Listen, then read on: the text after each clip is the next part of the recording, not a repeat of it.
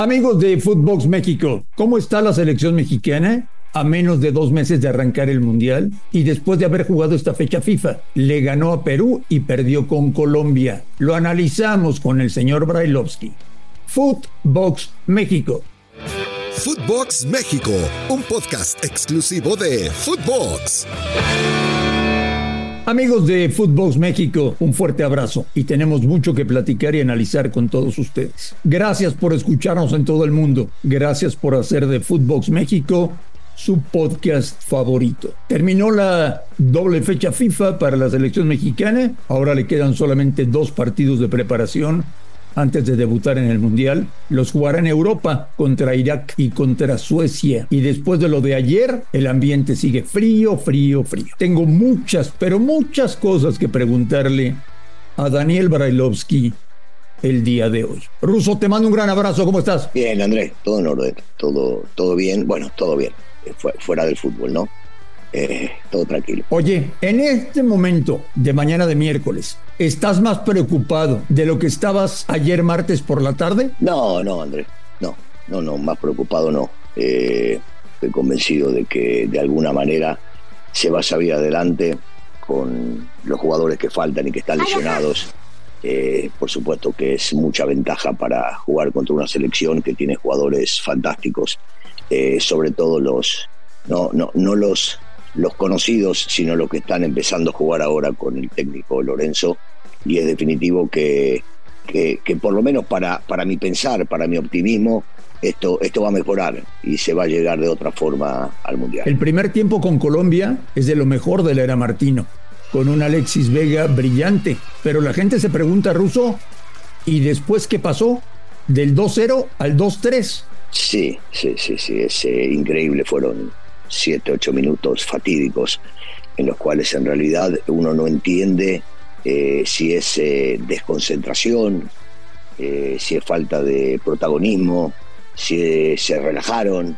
es muy difícil entender lo que ayer vimos todos en la cancha, porque, porque no puede haber un cambio tan abrupto de un primer tiempo, para mí brillante, para mí de, de lo mejor, como bien decías, de la era de Martino, me hizo recordar a, al primer año y medio de cómo jugaban al fútbol, que sabían lo que querían y cómo lo querían, y hicieron ver muy mal a una selección que hay que decirlo, André, eh, tiene jugadores eh, de primer nivel y con muchísimo, pero muchísimo futuro, algunos de ellos, eh, y quedó demostrado en la cancha, porque es un equipo que sabe jugar a la pelota, que toca bien, que, son, son colombianos, y los colombianos juegan muy bien al fútbol.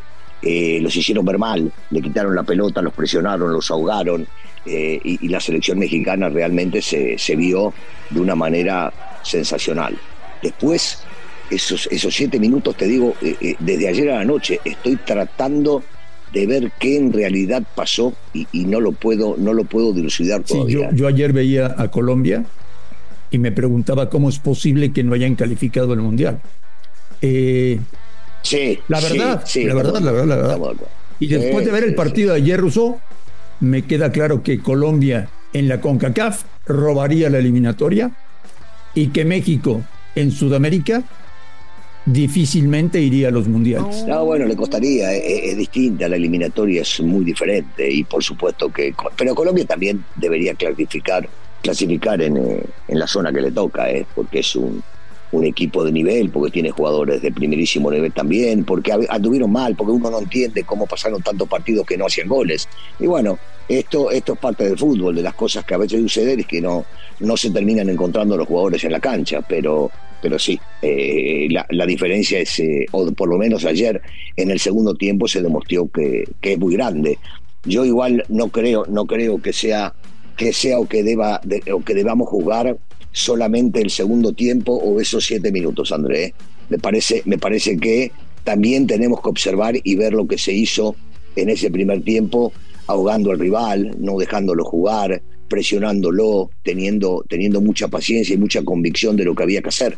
Eh, también hay que analizar eso porque al fin y al cabo es un partido amistoso, eh, de ahí no se sacan puntos para el Mundial y hay una, una realidad que, que se puede llegar a manejar y hacer entender para, para lo que venga de ahora en adelante. Eh, el, técnico, el técnico es capaz Y entonces debemos confiar que le va a sacar lo mejor a los futbolistas y que los futbolistas también son en gran parte culpables de lo que terminó pasando ayer. ¿eh? Nadie se hizo responsable, nadie se hizo responsable este, de parar la pelota, de enfriar el partido, de, de, demorar, de hablar, de gritar, de cambiar. No, no, no vi una responsabilidad de un futbolista de jerarquía que lo haga. Te quiero invitar y recordar que puedes entrar a, registrarte a caliente.mx. Ahora y regístrate y recibe 400 pesos de regalo para que empieces a apostar en vivo. Caliente.mx. Más acción, más diversión. Sí, que, que en estos cuatro años el fútbol mexicano no haya avanzado y siga completamente estancado, no es solamente culpa de Martino, ¿eh? es culpa del tipo, el tipo de jugadores que tenemos y sobre todo el tipo de directivos y el sistema que se maneja en el fútbol mexicano. Sí, sí, sí. Varias preguntas. Fundamental, fundamental eso que decís. Varias preguntas. Alexis Vega, titular en el Mundial. Al nivel de hoy y sin el Tecatito, no veo que tenga competencia alguna. Ok. Simple, te la, te la contesto fácil. Dos. Después de esta fecha FIFA, ¿Martino tiene clara su lista de convocados? Sí, sí, sí, sí, sobre todo, y sobre todo si se recuperan los, los lesionados, para mí, para mí está, está clarísimo. Sí, sí lo tiene, sí lo tiene y, sabe cuáles son y podrá tener una o dos dudas. Pero, pero me parece que sí, que lo tiene claro, Andrés. Después de esta fecha FIFA, Martino ya tiene en su cabeza la alineación que va a poner contra Polonia?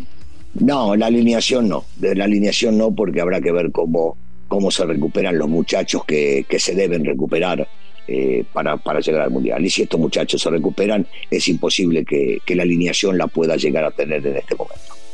Dos datos, Ruso, que no pueden pasar eh, de manera intrascendente.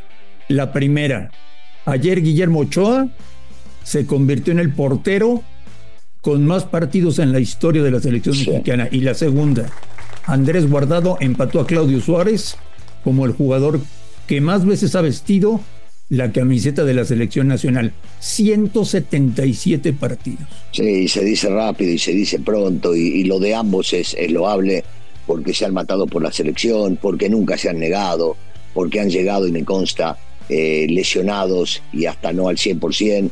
Eh, y, porque se lo merecen. Son dos tipos que eh, realmente dieron absolutamente todo por la selección, entregaron todo y siguen queriendo, viste, a la edad de ellos y después de tantos mundiales encima, seguir queriendo es sumamente importante y los tipos se merecen todo lo que están viviendo el día de hoy y los recordamos. Antes de continuar, quiero recordarles amigos de Footbox que si quieren demostrar qué tan buenos estrategas son, lo pueden hacer en Draftea. Descarguen la app de draftea.com, usen el código Footbox y recibirán un 30% adicional en su primera recarga. Recuerden que es el Daily Fantasy oficial de la Selección Nacional de México.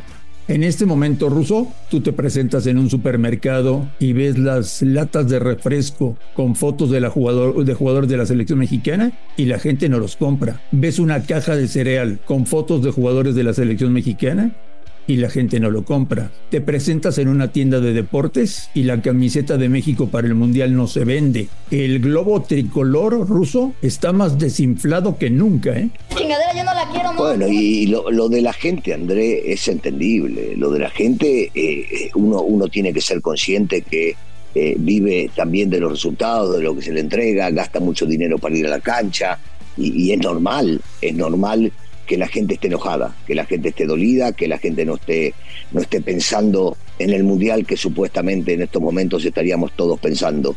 Y, es lógico, y eso hay que ganárselo en la cancha, Andrés. Eso de la única manera que podés cambiarlo es jugando bien al fútbol y demostrándole a la gente eh, otro tipo de, de, juego. El juego que vimos en el primer tiempo.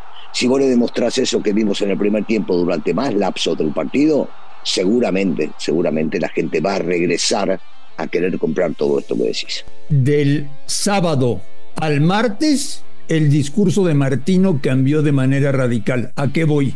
El sábado decía, voy a esperar hasta el último momento a Raúl Jiménez. Ayer decía, es una lesión mucho más complicada de lo que yo imaginé, no se va a operar, vamos por un tratamiento tradicional pero es muy traicionera la pubalgia. Sí, bueno, pero, o sea, se, Martino es un tipo que ha, que ha estado durante mucho tiempo en el fútbol y conoce muy bien cómo es el tema de la pubalgia y se habrá seguramente habrá dialogado con los doctores y le habrán hecho saber lo que lo que sucede y lo que puede suceder si es que si es que se tiene que operar. Sí, está, está muy claro, André, está muy claro. Esto es es tan simple como que Martino sí lo quiere, sí lo quiere, pero sabe que va a ser complicado. Renuncia a ser solo un espectador y conviértete en otro jugador en caliente.mx. Cientos de deportes durante todo el año y los mejores eventos en vivo. Descárgala, regístrate y obtén 400 pesos de regalo. Caliente.mx. Más acción, más diversión. Promoción para nuevos usuarios. Segov de GGSP 40497. Solo mayores de edad. Términos y condiciones en caliente.mx. A ver, Russo, no llega Jiménez en condiciones. Funes Mori hoy sigue lesionado y ha estado lesionado todo el torneo. Henry Martin en un gran momento con América, sin experiencia en selección. Santiago Jiménez, muy joven, empezando su carrera en Europa, con dos o tres partidos en selección. Chicharito castigado. ¿Qué hacemos? Seguir trabajando con lo que el, el técnico cree que es lo idóneo para, para jugar y para llegar en la mejor de, condición al, al, Mundial, Andrés. No hay otra, no podés llegar a pensar en otra cosa. Esto es, es tal cual lo estamos viendo, eh, sabemos cuáles son las reglas, las conocemos, las conocen los mismos jugadores. Eh, ¿Qué te diría? Prenderle, prenderle veladoras para que, que todos estos se recuperen y que puedan llegar a, a estar los mejores y, y, poder llegar a jugar. No, no hay otra cosa, no hay mucho más para pensar.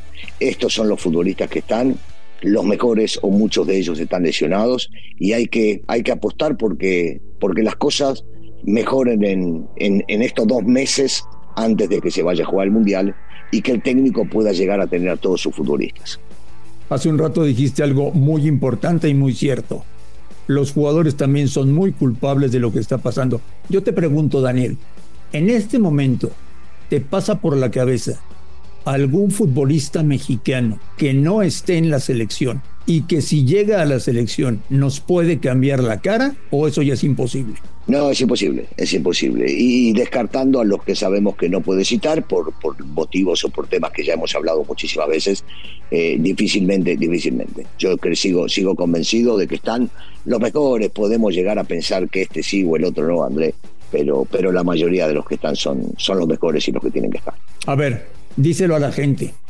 El primer partido de México en Qatar es contra Polonia. Sí.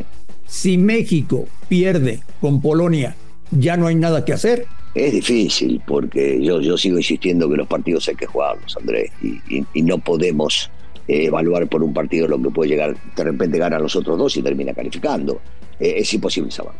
Es imposible saberlo, Andrés, imposible. Eh, sí se juega una parada sumamente importante en el primero porque yo, yo creo eh, que es el rival eh, a vencer, es el rival que tienen que sacarle ahí puntos, que tienen que ganar como para poder llegar a competir y poder soñar con una segunda ronda. Señor Berlovsky, por el momento dejamos tema selección y en lo que resta de la semana nos metemos de lleno a la última jornada del campeonato mexicano, porque aquí vamos a estar hablando ya en los próximos días de cuáles son los 12, sí, escuchó usted bien, 12 que entran a la fase final y en 15 días ya se habrá jugado el repechaje del fútbol mexicano. O sea que viene en los papeles rusos lo más atractivo del campeonato. Sí, sí, viene lo mejor, lo que siempre esperamos. Los partidos eh, ya, ya que se juegan por, por el título.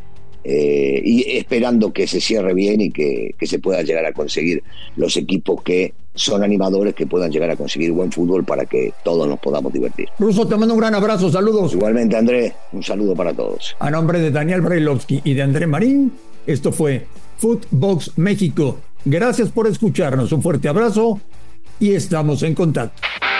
Esto fue Footbox México, solo por Footbox.